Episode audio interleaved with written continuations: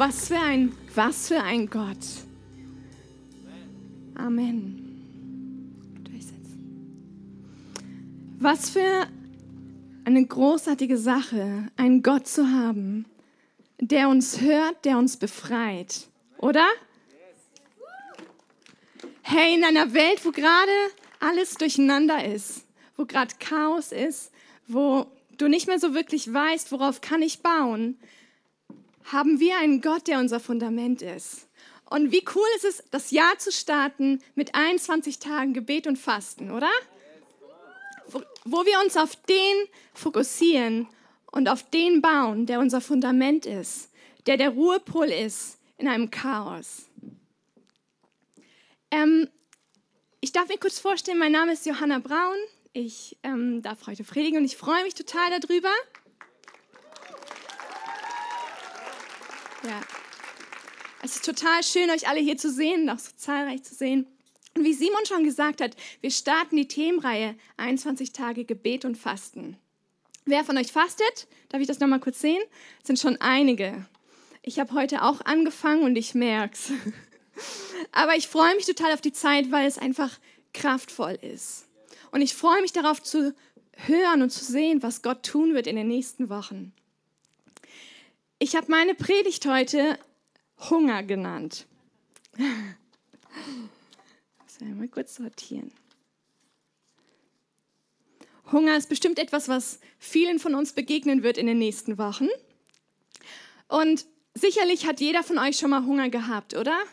Also, ich gehe davon aus, alle haben schon mal das Gefühl im Magen verspürt, der euch dann in Bewegung setzt zum Kühlschrank oder so, irgendwas Essbares zu suchen.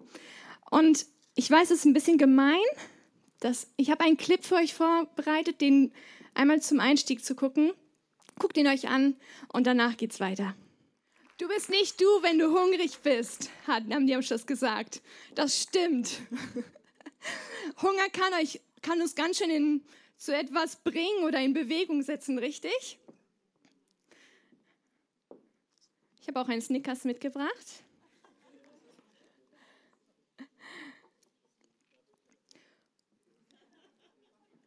Was macht Hunger mit dir? Das ist meine Frage heute an euch. Wir haben gerade schon gehört, es setzt sich in Bewegung, wahrscheinlich zum Kühlschrank. Aber es gibt noch anderen Hunger. Und zwar Hunger nach Leben. Und Hunger nach Leben ist etwas, was auch eigentlich alle kennen. Richtig? Hunger nach Leben ist manchmal schwer zu definieren und schwer zu wahrzunehmen bei sich, weil wir so ähm, beschäftigt sind mit so vielen anderen Dingen, mit denen wir wahrscheinlich unbewusst diesen Hunger stillen wollen. Aber Hunger nach Leben hat jeder. Ich habe euch eine Geschichte mitgebracht oder ja, einen kurzen, das müsst ihr euch ein bisschen vorstellen. Und zwar kennt ihr das, wo Jesus seine Jünger berufen hat. Vielleicht haben manche von euch das schon gehört, ähm, wo Jesus die Fischer beruft. Und zwar war das so, seine ersten Jünger, also Freunde oder Schüler, die Jesus gerufen hat, die ihm nachfolgen sollten, die waren Fischer. Das heißt, alles, was sie gemacht haben am Tag, waren Fischen. Das hat ihr Vater gemacht, das hat wahrscheinlich auch schon ihr Großvater gemacht. Das war ihr Leben, das war das, was sie kannten. Das war, wo sie richtig, etwas, wo sie richtig gut drin waren. Und dann kommt plötzlich Jesus daher und sagt, folgt mir nach, ich mache euch zu Menschenfischern. Und das, was abgefahren ist, und das überliest man manchmal, die lassen alles stehen und liegen und folgen ihm nach. Ist das nicht verrückt?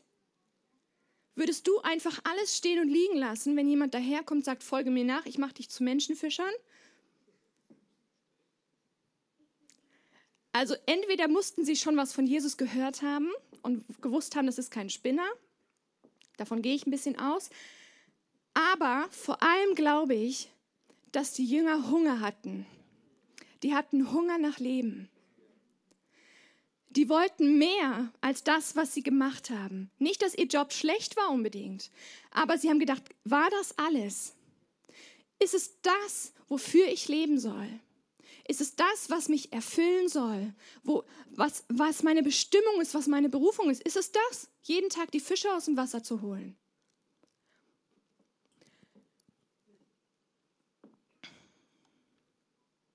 Was hast du gerade in deinem Leben, wo du merkst, ist es das? Ist es das, wofür ich lebe? Ist das, war das alles? Habe ich jetzt diese eine Sache gefunden und das ist das, wozu ich auf der Welt bin? Vielleicht kennst du diese Frage. Die Jünger folgen Jesus nach und wir müssen wissen, das war eine sehr religiöse Gesellschaft zu der Zeit und die Jünger kannten die Geschichten von Gott, was er früher getan hat, wie Abraham, Isaac und Jakob und so weiter, was er getan hat mit den Leuten, wie, wie er ihnen begegnet ist. Und sie wussten, dass einmal ein Messias kommen wird und dass er das Reich Gottes bringen wird und predigen wird. Und Jesus war dieser Messias, der vom Reich Gottes gepredigt hat. Nur hat Jesus ein bisschen anders das gezeigt und gemacht und davon gepredigt, als was die Jünger erwartet hätten. Die dachten, da kommt jemand, der übernimmt ähm, die, die Regierung und stürzt, wird unsere Feinde verjagen. Aber Jesus war anders. Aber vor ihren Augen sind auf einmal Dinge passiert, von denen sie nicht mal geträumt hätten. Sie haben gesehen, wie das Reich Gottes sichtbar wurde, auf eine andere Art, wie sie gedacht hatten. Aber es, es, hat, sie, es hat ihr Leben 180 Grad gewendet. Sie haben Wunder gesehen. Sie haben gesehen, wie Massen an Menschen kamen und geheilt wurden. Sie haben gesehen, wie Jesus mit dem Vater spricht. Sie haben gesehen und gehört, wie er vom Reich Gottes spricht und was passieren wird. Und an einer Stelle lesen wir, ähm, da fragt Jesus seine Jünger, nachdem einige Leute weggegangen sind, weil die das nicht, ähm, weil die seine Lehre nicht so ganz nachvollziehen konnten und das nicht so gut fanden, fragt er seine Jünger, wollt ihr auch noch gehen? Und dann sagt Petrus etwas ganz Krasses. Herr, zu wem sollten wir gehen? Nur du hast Worte, die ewiges Leben schenken. Der Hunger von den Jüngern wurde gestillt. Von Jesus. Der Hunger von den Jüngern wurde gestillt, nicht durch die Wunder, die er getan hat, nicht durch die krassen Sachen, die, die unglaublichen Dinge, die sie erlebt haben, sondern durch, durch seine Worte wurde ihr Hunger gestillt. Amen. Hm. Und wer von uns wünscht sich nicht auch ein Leben, wo der Hunger gestillt ist? Ich wünsche mir das. Ich, ich kenne den, der das Leben ist und der Worte des ewigen Lebens hat. Und ich weiß, dass sein, seine Worte satt machen, aber ich will mehr davon. Ich habe Hunger nach dem Leben. Ich will mehr von dem, was ich, von dem ich schon schmecken durfte. Weil ganz ehrlich, manchmal finde ich es find ein bisschen langweilig. Manchmal ist das Leben ein bisschen langweilig. Tag ein, Tag aus das Gleiche. Ähm, ich denke, jeder von uns hat solche Phasen. Und da will ich raus. Es, es geht nicht darum, dass mein Alltag oder mein Leben schlecht ist. Aber ich weiß, es gibt mehr weil ich den kenne, der, dessen, der hat keine Grenzen. Der hat keine Grenzen und er hat versprochen, er gibt Leben in Fülle. Und die gute Nachricht heute Morgen ist, und wenn du nichts anderes weiter mitnimmst als das, was ich jetzt sage, ist, Gott möchte, das, möchte dir deinen Hunger stillen. Gott ist, Gott sehnt sich danach, diesen Hunger in dir zu stillen. Warum? Er hat dich mit dem Hunger gemacht. Er hat dich gemacht, dass du Hunger nach ihm hast. Und nichts anderes wird das stillen, egal was du ausprobierst. Und er ist gekommen, um das zu stillen und er möchte dir zeigen, wie das geht. Er möchte Beziehung mit dir.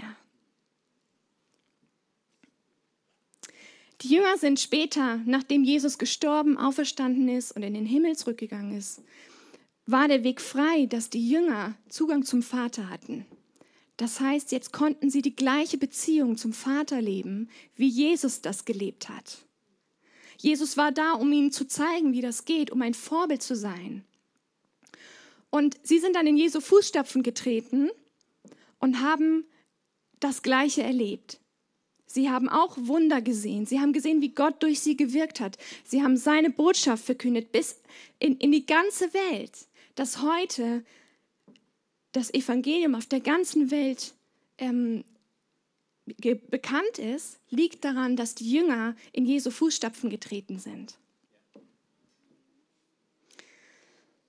Wir lesen in Römer 8, dass wir sind doch Kinder Gottes geworden und dürfen ihn aber Vater nennen. Denn der Geist Gottes selbst bestätigt uns tief im Herzen, dass wir Gottes Kinder sind. Und als seine Kinder sind wir auch Miterben an seinem Reichtum. Denn alles, was Gott seinem Sohn Christus gibt, gehört auch uns. Dafür bist du gemacht. Für diese intime Beziehung mit Gott bist du gemacht. Du wirst immer die Leere fühlen, wenn du nicht ein Snickers isst. Nein, wenn du, wenn du nicht seine Stimme hörst und davon satt wirst. Und wie ist das möglich? Ich habe schon gesagt, Jesus hat das vorgelebt. Er stand mit Gott ständig im Austausch, im Kontakt. Jesus sagt an einer Stelle, ich tue nur das, was ich den Vater tun sehe. Das heißt, er war die ganze Zeit in Verbindung und Gott hat ihm gesagt, so, jetzt machst du das, jetzt gehst du dahin und ich denke das über dich. Also die waren die ganze Zeit in Verbindung. Und das ist unser Vorbild. Nichts weniger als das ist unser Vorbild. So, so sollten wir auch unsere Beziehung mit Gott leben. Und in, was wir gerade gelesen haben, da steht, wir dürfen ihn aber Vater nennen. Aber ist ein hebräisches Wort und heißt Papi. Das heißt, du darfst zu Gott Papi sagen. Das, dieses Wort Papi bezeichnet die Beziehung, die du zum Vater haben darfst. Ganz intim. Wisst ihr, Gott möchte so gerne mit euch in Verbindung treten und mit euch sprechen. Wir nennen das Gebet. Und Gebet ist dazu nicht gedacht, ein Monolog zu sein. vielleicht, vielleicht seid ihr solche Monolog-Gebet-Typen, wie ich früher. Ich hatte meine Liste und dann habe ich jeden Tag die genommen und abgelesen und gebetet und ich meinte das ernst, aber nach einiger Zeit war das so extrem langweilig und anstrengend, dass ich richtig frustriert darüber war, dass die Beziehung zu Gott irgendwie nicht funktioniert. Und als mir dann gesagt oder mir beigebracht wurde, dass Gott mit mir redet und dass es gerne tut und auch ganz einfach, das, hat Revolution, das war eine Revolution in meinem Leben. Das hat alles auf den Kopf gestellt und das hat vor allem mein Bild von Gott als den Vater, der gerne mit mir spricht, total verändert.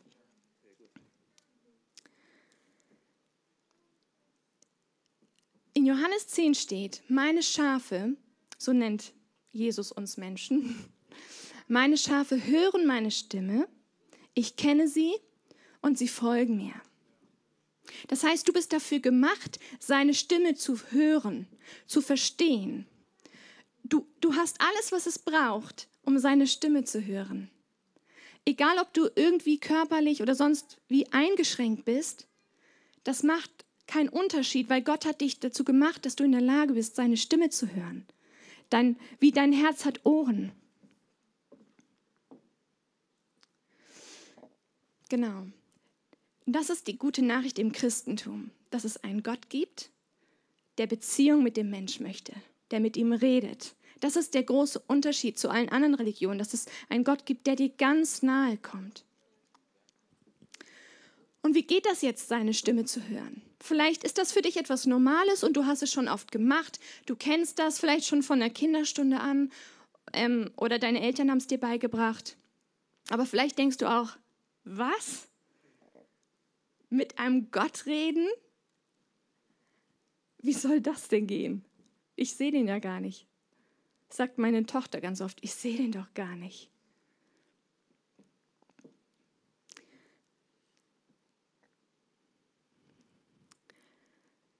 Wir finden Gottes Stimme in ganz, ganz vielen verschiedenen Bereichen oder Dingen. Vor allem ist Gottes Stimme einmal äh, zu finden in Gottes Wort, die Bibel. Ich habe gerade keine hier, aber die meisten wissen, was ich damit meine. Gottes Wort sagt ja schon von alleine, was es ist. Es ist Gottes Wort. Das ist seine Stimme. Da, dadurch redet er zu uns aber auch ganz viel in anderen Bereichen. Leute erleben Gottes Stimme in, durch die Natur, durch andere Menschen, mit denen sie zu tun haben, die Gott auch kennen. Durch ähm, Träume. Ich, ich habe Gott ganz oft gehört, wie er durch Träumen zu mir spricht.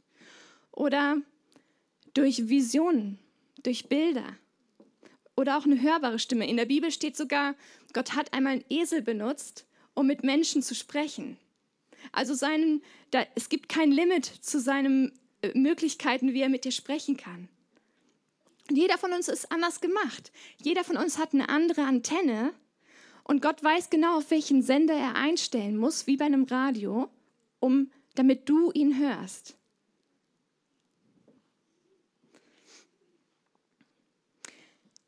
Stellt euch mal vor, wenn Gottes Gedanken vom Himmel fallen, ja, seine, seine Worte vom Himmel fallen, wo fallen die hin? Auf dein Knie? Oder auf dem Platz neben dir? Eher nicht. Gottes Worte fallen in dein Hirn. Und deswegen hören sich Gottes Gedanken, Gottes Stimme so oft so ähnlich an wie unsere Gedanken.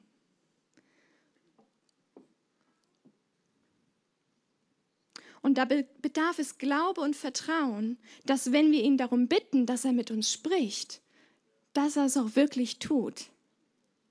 Wir sagen Leuten ganz oft, wenn wir ihnen das beibringen wollen, ähm, wie es ist, Gottes Stimme zu hören, dann sagen wir, wir laden jetzt Gott ein und fragen ihn, dass er mit dir spricht oder dir etwas sagt. Und das Erste, was in deinen Kopf kommt, das nimmst du und gehst damit weiter. Vertrau einfach mal, dass er wirklich mit dir sprechen möchte. Und dann folgst du dem und guckst, was passiert. Ich glaube, so oft haben wir Angst da drin, etwas falsch zu machen oder irgendwie was ganz Schlechtes zu hören oder vielleicht spricht der Teufel so und so, was auch immer, was man sich denken mag, wenn, wenn wir es einfach nur mal ausprobieren. Aber ich möchte dich dazu ermutigen, ich war total überrascht zu erleben, wie viel und wie, wie einfach es ist und wie leicht Gott zu mir spricht, wo ich so oft gedacht habe, das sind meine eigenen Gedanken.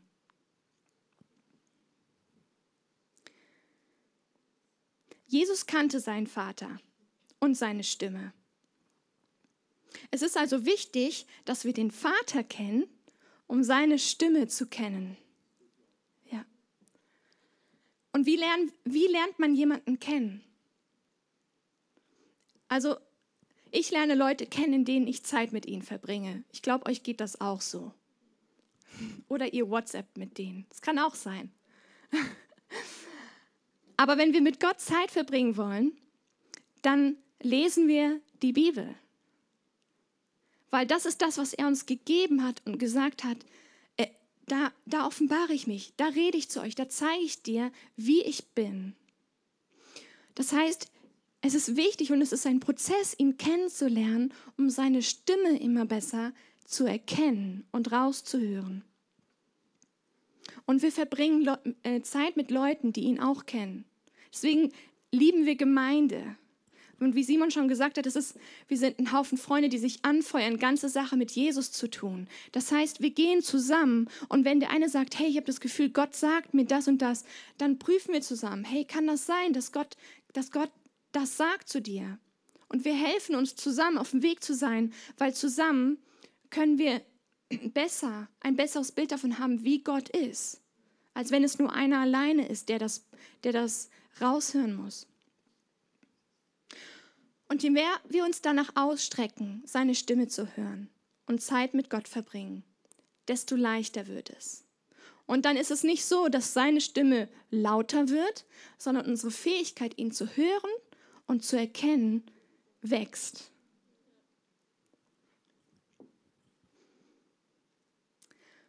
Gott redet die ganze Zeit.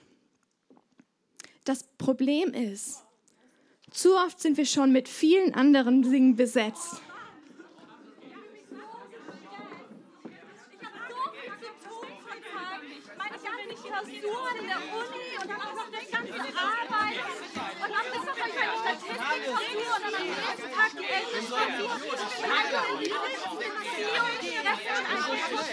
Ich einfach überall. Ich kann überhaupt nicht mehr einschlafen abends. Meine Gedanken, die halten mich wach, der ganze Stress. Ich bin einfach total überfordert. Dieser ganze Stress ist einfach so unglaublich. Ich kann einfach überhaupt nicht mehr. Ich habe jeden einzelnen Tag deines Lebens in mein Buch geschrieben. Ich habe den Zeitpunkt und den Ort deiner Geburt bestimmt und mir überlegt, wo du leben würdest. Ich habe dich auf erstaunliche und wunderbare Weise geschaffen. Ich habe dich im Leib deiner Mutter kunstvoll gestaltet. Gebt dir mal kurz einen Applaus. Das habt ihr super gemacht. Dankeschön. Ich glaube, das hat ganz gut für sich selber gesprochen, oder? Wir, haben, wir leben in einer Welt mit so viel konkurrierenden Stimmen in unserem Kopf und um uns herum, mit so vielen Dingen, die unsere Aufmerksamkeit haben wollen. Die dir suggerieren, sie machen dich satt. Sie sind das richtige Snickers. Ich habe ja auch noch einen Fake Snickers. Sind das Snickers? nee, genau. Sie, die suggerieren dir, sie machen dich satt, sie geben dir, was du brauchst zum Leben. Sie, aber sie schaffen es nicht. Und darin ist es so wichtig, dass wir Gottes Stimme raushören. Die eine Stimme, die wirklich satt macht. Die eine Stimme, die dir sagt, wer du bist. Die dir sagt und gibt, was du brauchst. Die eine Stimme, die dafür geschaffen wurde, dein Innerstes zu füllen. Die dir, die dir versprochen hat, Leben in Fülle zu geben. Das ist Gottes Stimme.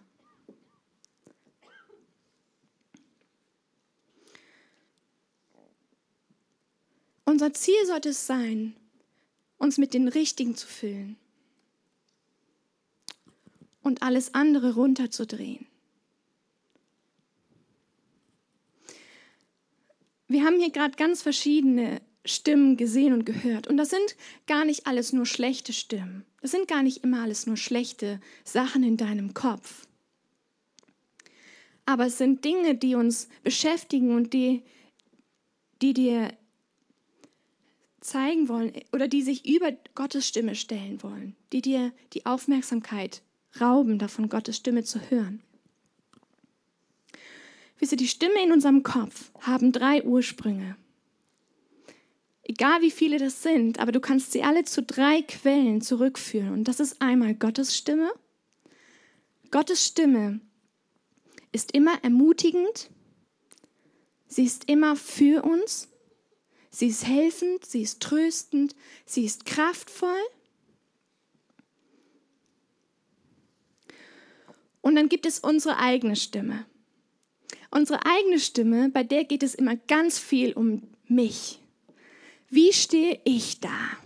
Was denken die Leute über mich?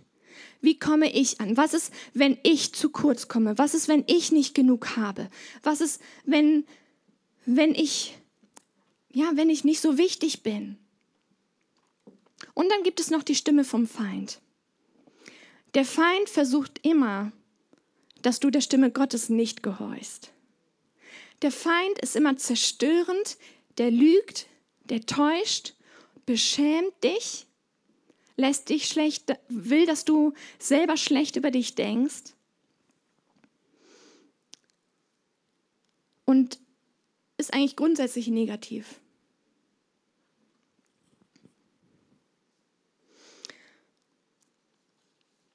Ihr merkt schon, es ist so wichtig, dass wir der richtigen Stimme zuhören. Weil sonst, wenn ich dem Feind zuhöre zum Beispiel, fühle ich mich die ganze Zeit klein und unwichtig und beschämt und ach, wie schlimm bin ich denn? Ach, wie, was für ein schlechter Christ bin ich eigentlich, dass ich das und das und das alles mache.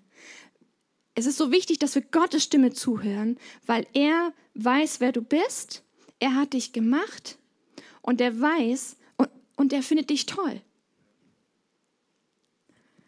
Und wenn wir ihm zuhören, wachsen wir. Dann bekommen wir Leben in Fülle. Dann werden wir satt und wir wachsen zu dem heran, zu dem wir berufen sind und können da reintreten, weil wir auf einmal Selbstvertrauen haben, weil Gott und reingesprochen hat.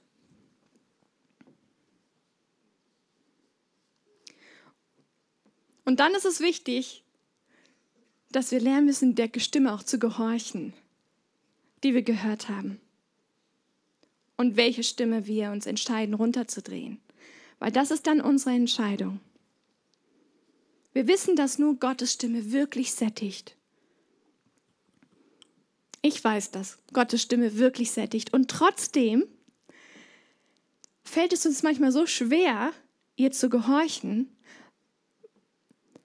weil Gottes Stimme ist liebevoll, ja, ist freundlich und gut zu uns, ist aber auch herausfordernd.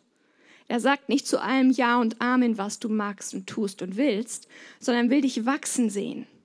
Er, er hat dich zu etwas berufen, will nicht, dass du da stehen bleibst, wo du bist, sondern will, dass du ein Leben in Fülle lebst. Und Leben in Fülle haben wir oft oder erleben wir nicht hier in dem Moment, sondern erleben wir, wenn wir dem folgen, was Gott sagt. Bestimmt bin ich die Einzige, der es so geht, aber ich habe ein kurzes Beispiel, wie es bei mir ist. Ich hatte einen Moment, ich habe das auch mit meinem Mann abgesprochen, ich darf das erzählen. Wir hatten uns in irgendeiner Situation in den Haaren und wahrscheinlich hatten wir keinen Bock, das zu klären, bevor wir schlafen gehen. Ähm, war zu viel Stolz vielleicht da, dem an sich zu entschuldigen. Auf jeden Fall sind wir ins Bett gegangen. Beide liegen so, ne, mit dem Rücken zueinander. Und ich merke, wie ich da liege und Gott mich antippst. Na, Johanna, was machen wir jetzt? Ich so, nein, mm, mm, es ist schon ganz schön spät. Ich muss jetzt schlafen, Gott. Wir können das morgen regeln. Ich habe keinen Bock darauf gerade. Und Gott wieder, na, Johanna, was meinst du? Und ich so, nein, Gott, ich weiß genau, auf welche Schiene du jetzt kommst. Ich soll mich gleich entschuldigen und ich soll mich umdrehen, ich soll den ersten Schritt machen, aber dazu habe ich überhaupt keine Lust gerade. Ich finde es besser, wenn er den ersten Schritt macht.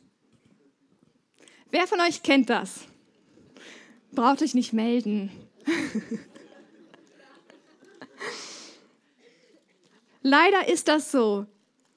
Leider ist das so. Und die Bibel spricht davon, da ist ein Kampf in uns die ganze Zeit. Entweder wir wollen das tun, was Gott will, wir wissen, das ist gut, aber eigentlich, nee, unser Selbst ähm, will das nicht. Das heißt, du stehst ganz auf dem Zwiespalt. Entweder du tust das oder nicht.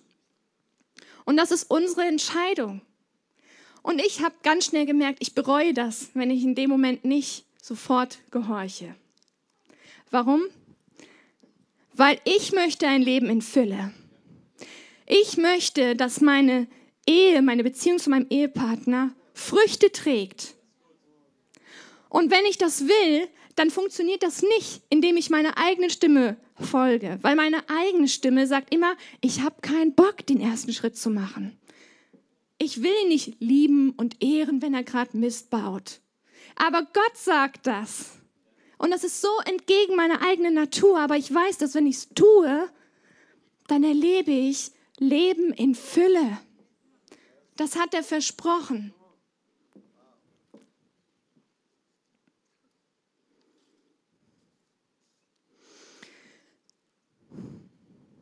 Und es ist ein Lernprozess. Und es ist okay. Je mehr Vertrauen du in Gottes Stimme lernst zu setzen und ihm glaubst, dass er wirklich es gut meint mit dir, desto mehr wirst du ihr folgen und erleben, dass es Früchte trägt. Und wenn wir jetzt in die Fastenzeit gehen, Fasten ist erstmal was, was viele Menschen machen, nicht nur die, die an Gott glauben und da irgendwie sich ausrichten wollen, sondern das machen viele. Und ich habe mich in der letzten Zeit ganz viel mit Fasten beschäftigt und es hat mich fasziniert zu sehen, was Fasten macht. Wer, wer von euch hat sich schon mit Fasten beschäftigt? Es ist, es ist abgefahren. Das ist wie eine Aufräumaktion im Körper.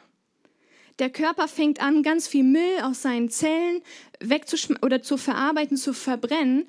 Und das und du erlebst dann wie eine Verjüngungskur, sagen die. Ist cool, ne?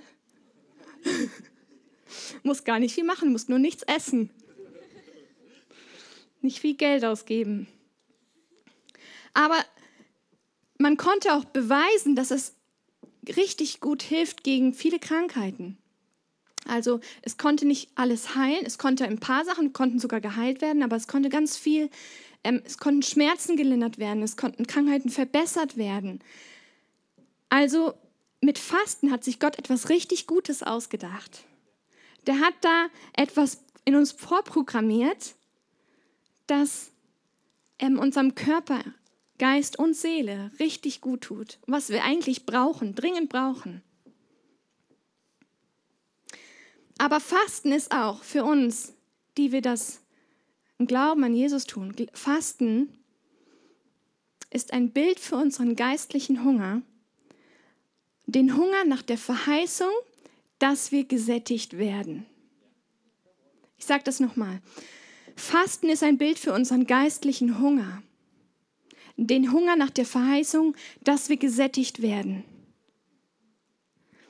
Fasten setzt Hunger voraus. Ja, wenn wir im Glauben, wenn wir im Glauben, wenn wir im Glauben stehen, Glauben an Gott, dann fasten wir, weil wir Hunger haben nach mehr.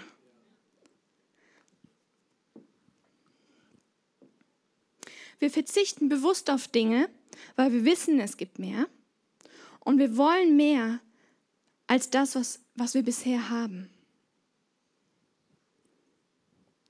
In Matthäus 4, Vers 4 steht, der Mensch lebt nicht von Brot allein, sondern von jedem Wort, das aus Gottes Mund kommt.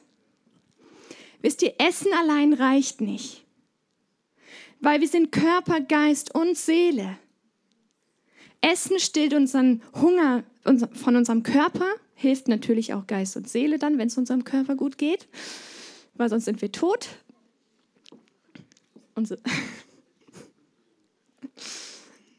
Aber Essen allein reicht nicht. Unser Körper und wir als Mensch brauchen mehr als Essen, als Brot. Wir leben nicht nur von dem Brot, das wusste Jesus. Wir leben von jedem Wort, das aus seinem Mund kommt. Und solange du diese Worte nicht nimmst und dich damit fütterst, suchst du die überall und wirst fast verrückt dabei, weil du versuchst, deinen Hunger zu stillen.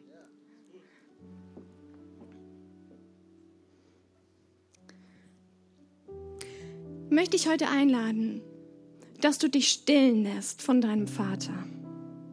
Möchte ich einladen, dass du ihm Raum gibst, deinen Hunger zu stillen, weil nur er ist ein Pro da drin.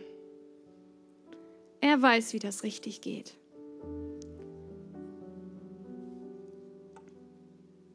Wisst ihr, Gott würde so unheimlich gerne mit dir Zeit verbringen. Als ich gebetet habe für diese Predigt, hatte ich den Eindruck, dass Gott sagt, ich, ich möchte die Ohren von den Leuten öffnen, dass sie meine Stimme hören, dass sie, dass sie reife Christen werden, dass sie selber in der Lage sind, meine Stimme zu hören, dass du nicht mehr abhängig bist von dem, was andere Leute dir sagen oder dich leiten, sondern dass du eine persönliche Beziehung zu Gott hast und darin wachsen kannst. Gott möchte dir persönlich begegnen als Papi. Und es ist so einfach. Jetzt in den nächsten drei Wochen, wenn wir uns darauf ausrichten, jetzt als Kirche ganz bewusst diese 21 Tage zu nehmen, um unseren Hunger stillen zu lassen bei dem, der das kann, möchte ich ermutigen, dass du ganz bewusst Stimmen runterdrehst in deinem Leben, die dir vielleicht bisher das genommen haben, dass du seine Stimme deutlich hören kannst. Und du weißt persönlich am besten, welche Stimmen das sind. Vielleicht ist es die Angst. Vielleicht ist es Netflix. Ja? Dreh die bewusst runter und nimm dir Zeit. Wir haben als Kirche etwas ganz Tolles vorbereitet für euch. Und zwar haben wir nur so Hefte gekauft. Block wollte ich sagen. Hefte. Und die sollen dich dazu motivieren, animieren, auch wenn du kein Tagebuchschreiber bist, aber in den nächsten drei Wochen einmal aufzuschreiben, was du von Gott hörst. Und das aufzuschreiben, was in dir abgeht, wo du, wo du merkst, okay, ich muss meinen Hunger irgendwie verarbeiten. Das darfst du hier gerne machen. Die kannst du dir nachher draußen beim schwarzen Zelt oder bei dem Tisch daneben abholen. Aber wir wollen dir das gerne schenken, um dich zu motivieren, das zu tun. Vielleicht sitzt du hier und denkst, das hört sich alles richtig gut an, meinen Hunger stillen zu lassen und dass es einen Gott gibt, der mit mir reden will, aber du kennst diesen Vater noch gar nicht richtig. Dann möchte ich dich gleich einladen, dass wenn wir uns gleich alle hinstellen und die Augen zu machen, dass du diesen Schritt tust und sagst, ja, ich möchte diesen Vater kennenlernen. Ich möchte einen Vater kennen, der es weiß, meinen Hunger zu stillen, weil er mich gemacht hat und weil er mich liebt und weil er sich noch viel mehr nach mir sehnt, als wie ich es jemals könnte nach ihm. In der Bibel steht, oder Jesus sagt, ich bin der Weg, die Wahrheit und das Leben. Niemand kommt zum Vater als nur durch mich. Und das ist meine Einladung heute an dich. Und ihr dürft gerne mal alle aufstehen.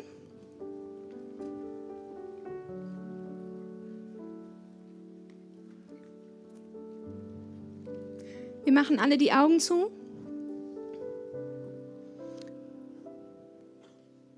Und ich gebe euch einen ganz kurzen Moment, dass du nachspüren kannst.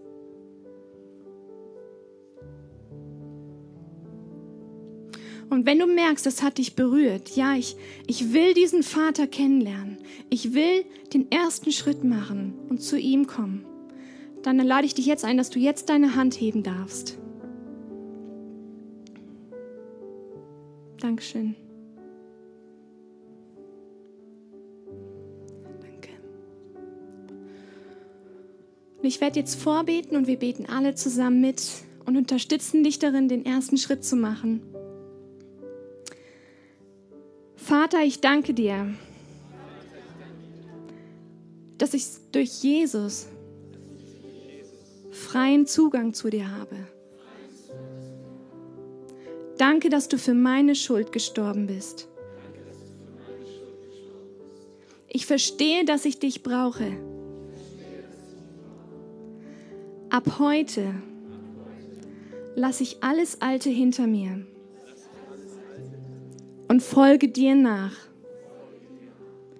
Denn du allein hast das Leben in Fülle. Ab heute bin ich dein Kind. Amen. Sehr schön. Vielen Dank.